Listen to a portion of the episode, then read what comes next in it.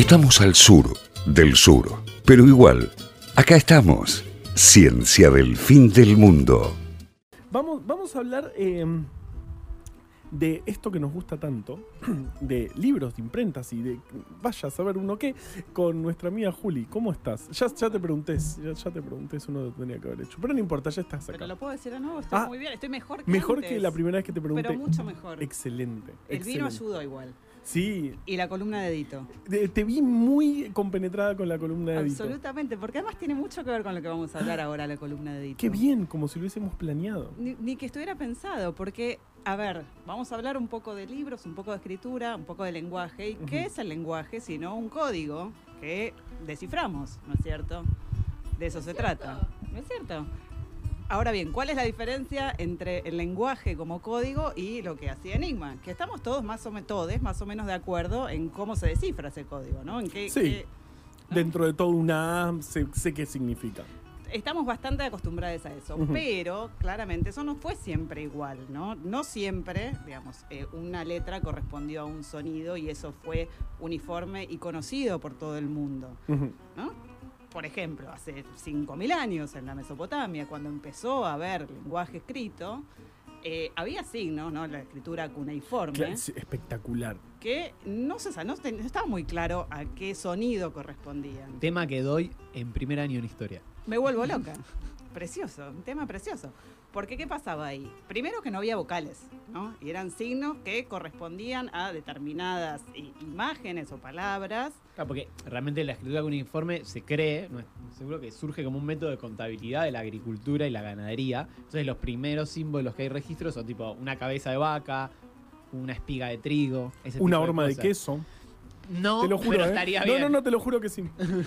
Pero es algo así y eso se empieza a deformar, ¿no? Empieza como a tomar formas más simples y se va convirtiendo en algo que podríamos llamar letras, que no son letras, Claro. ciertamente, ¿no? Claro, Pero- está todo muy restringido, digamos, eran un par de son- cosas nomás. Son símbolos. Claro. Pero bueno, un poco este, lo importante es eso, ¿no? La escritura, ¿para qué se usa? Se usa para dejar registro de contabilidades, se usa para transmitir mensajes y se usa para, eh, digamos, para, para, mantener, para transmitir mensajes importantes, como por ejemplo el que está en la ventana que estoy viendo en este momento. el mejor cartel mensaje de la historia el mejor mensaje de la historia, espero que, que en algún momento lo publiquen. Porque el mensaje que dice la ventana dice, se rompió no abrir, paréntesis, o arreglar.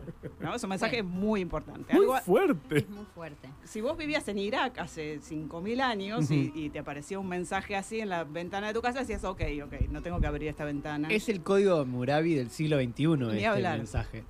Es importantísimo. Bueno, ¿qué pasa? Yo, yo de, de acá a llegar a los libros falta un montondito. Te pido mil disculpas. En algún momento cortamos. Hoy tenemos hasta las 4 de la mañana, nos, nos acaban de informar. No, igual es culpa de Edito que se pasó como 10 minutos en su columna. Así que. Ah, se pasó. Sí, se Sí. Después él nos mira. Me no, lo puedo creer, no lo puedo creer. Igual yo tengo que decir, tengo material para 25 columnas más. Así que, Ajá. sí, o sea, Que- y venís. yo vengo, yo Sí. vengo. Yo vengo 25. cada tanto y voy, sigo tirando, sigo o tirando siempre. info. Vamos a ver. Eh, bien. ¿Qué pasa? Después, en algún momento, eh, en la antigua Grecia, deciden agregarle vocales a, estas, a esta escritura cuneiforme. ¿Por qué? Como una manera de hacerla más fácil, más comprensible. ¿no? Porque acá voy a decir algo que es hiper polémico, pero yo lo creo y lo sostengo, que es que la historia de la humanidad en los últimos 5.000 años ha sido la historia de la democratización de la lectura y la escritura, ha sido la historia de la democratización del conocimiento. ¿Sí? El, el conocimiento que estaba en un inicio reservado para muy, muy, muy pocas personas se ha masificado.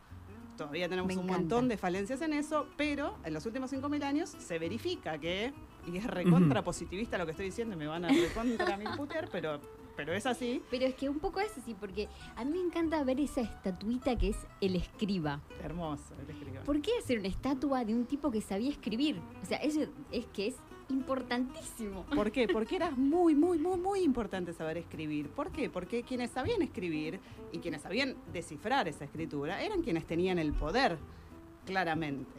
De hecho, si, no- si pensamos en eh, las religiones, todas las religiones tienen como base los escritos, ¿sí? Las sagradas escrituras, las tablas que, de Moisés.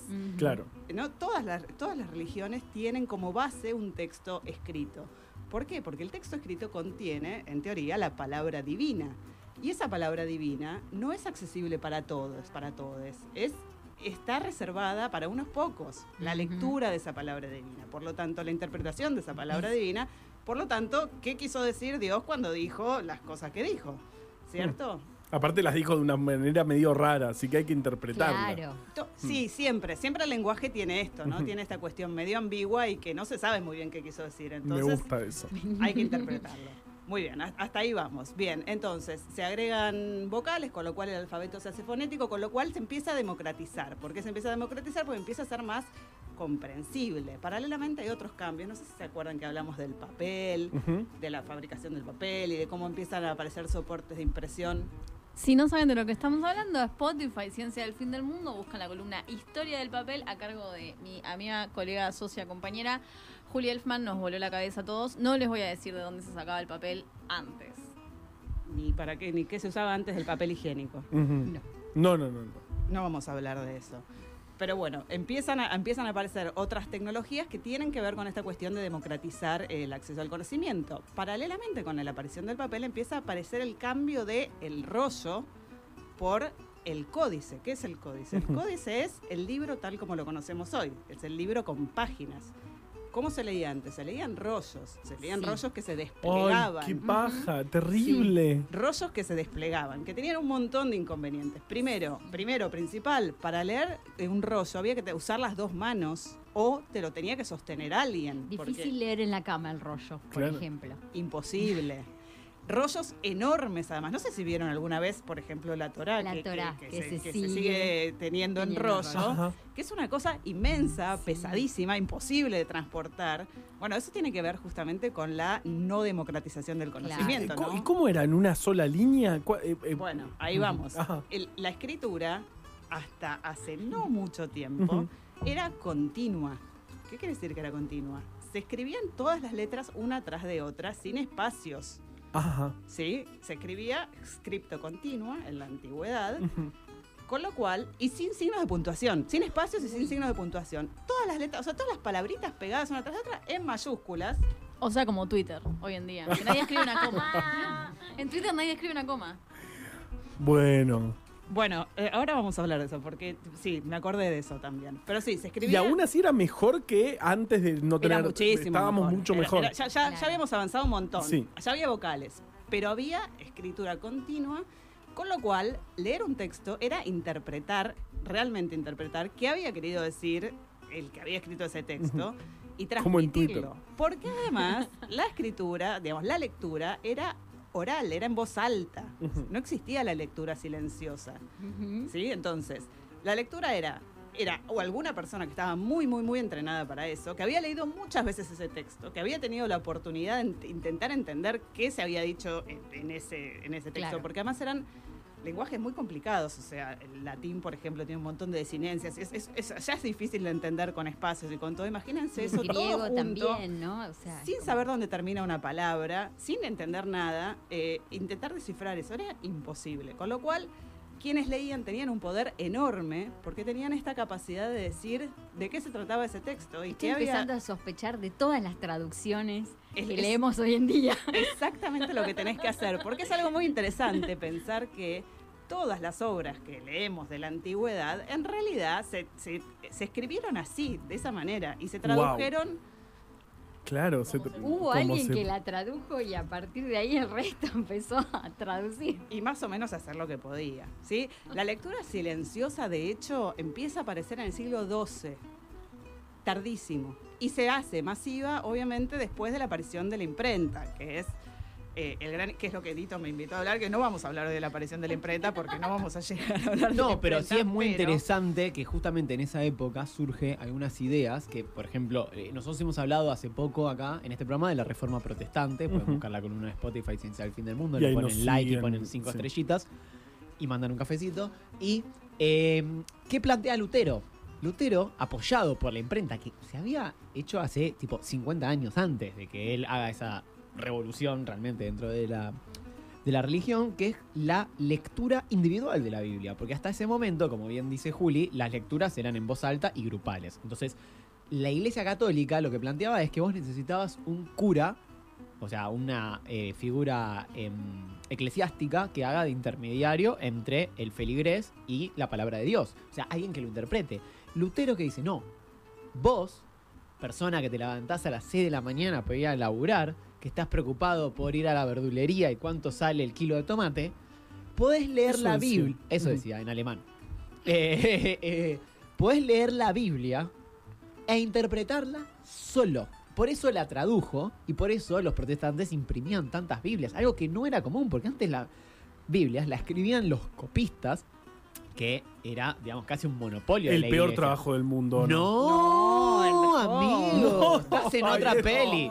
Aparte, ¿viste el nombre de la rosa? Sí, la- sí, sí, aparte- sí. Típico, la- el monasterio. eso, los aparte, mientras ahí. escribían, de fondo, velas, cantaban canto. Había gente que trabajaba de cantar canto gregoriano para motivar a los copistas. que es mejor trabajo que el copista. Es mejor que Rappi. No, bueno, sí, sí. sí. amigo, es mejor que Rappi. Eran. Eran ¿Te pasas la eh, vida copiando un libro con la luz de las velas? Pero era un trabajo súper cotizado, porque justamente eran los dueños del saber, los Sí, es copistas, cierto, ¿no? es eran, cierto, y además piensen en esos libros, no sé si, si, si los vieron alguna vez físicamente, eran libros pesadísimos, enormes, imposibles de llevarse a la cama. gótica. De hecho, Claro. de hecho, Lutero eh, propone esa reforma y propone esta idea de que cada uno pueda eh, interpretar la Biblia. Hablaba en lenguaje inclusivo, Lutero. Dice cada uno puede en interpretar la alemán Biblia. Totalmente.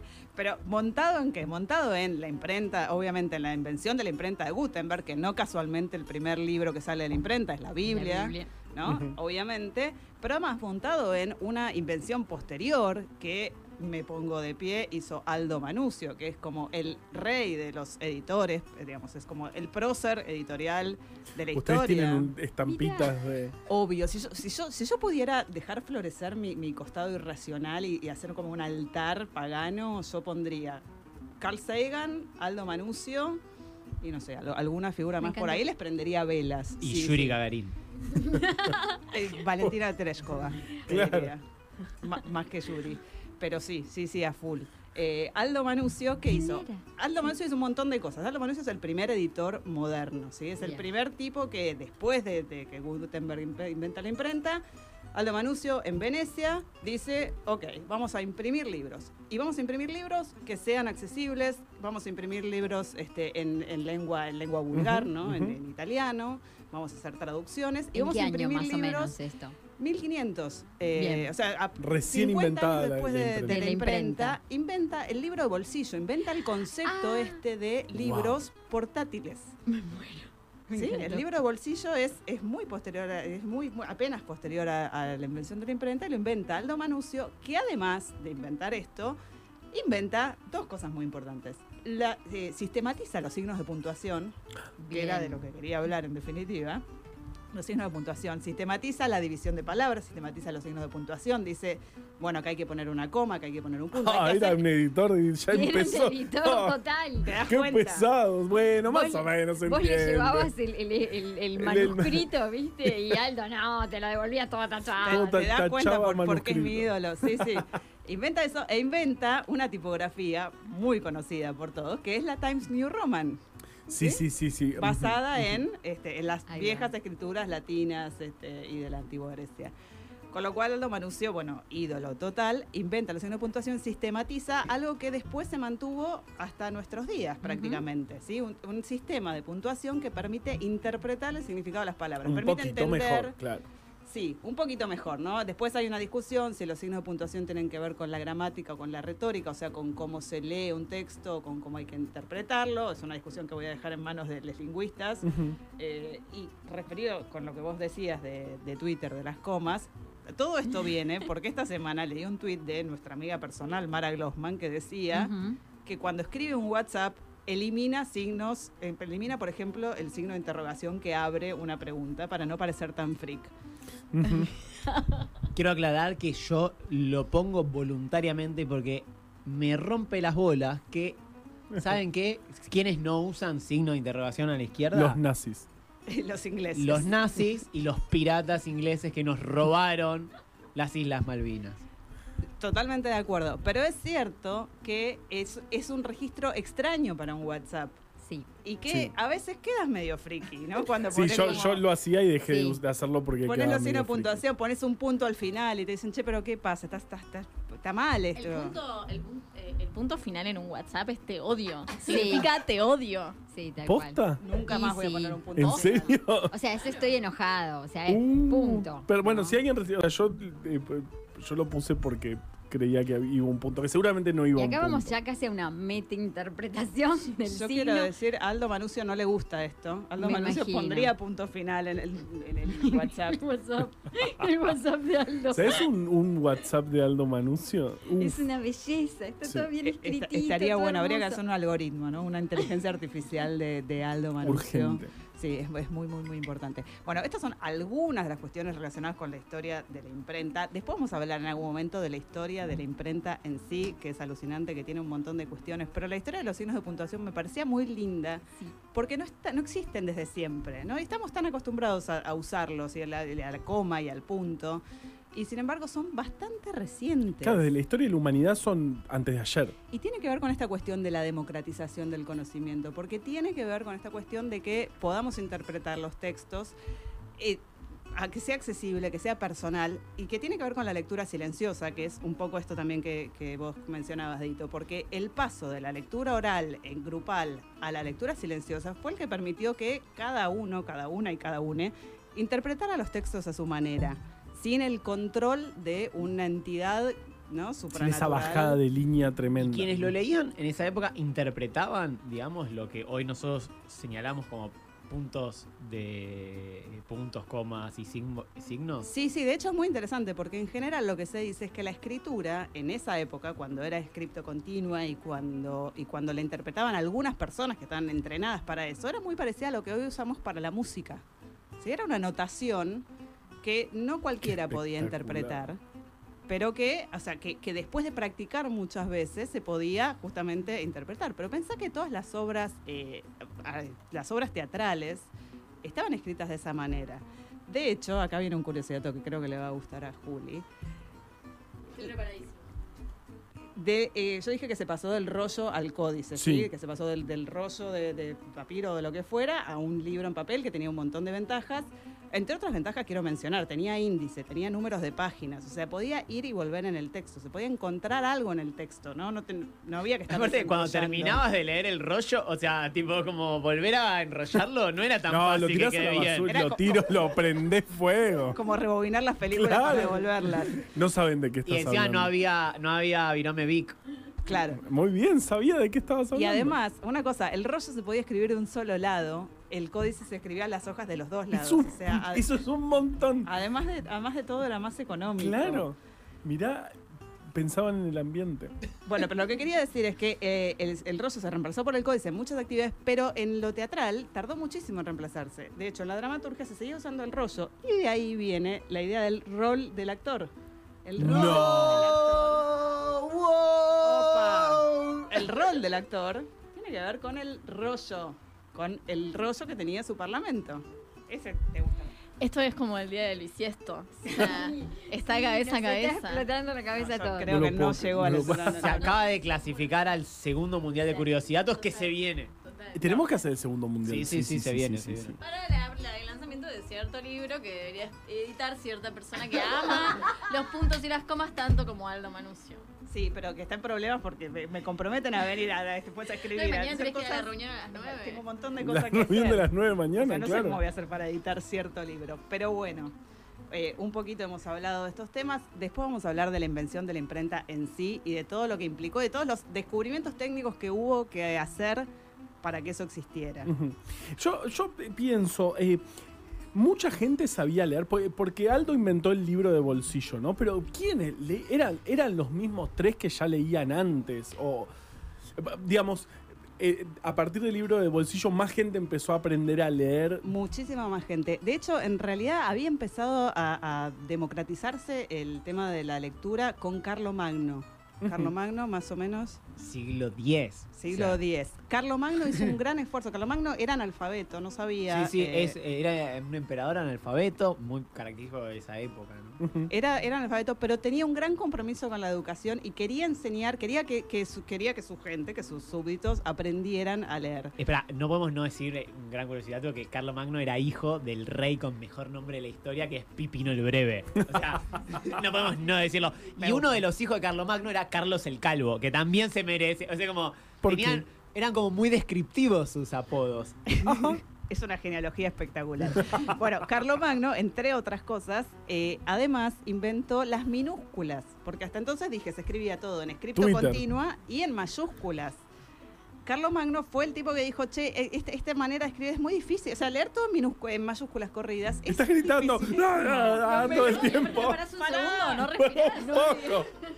Para un poco. Y encima en el rollo, tirás todo, no quiero más. Claro, es peor que el enigma.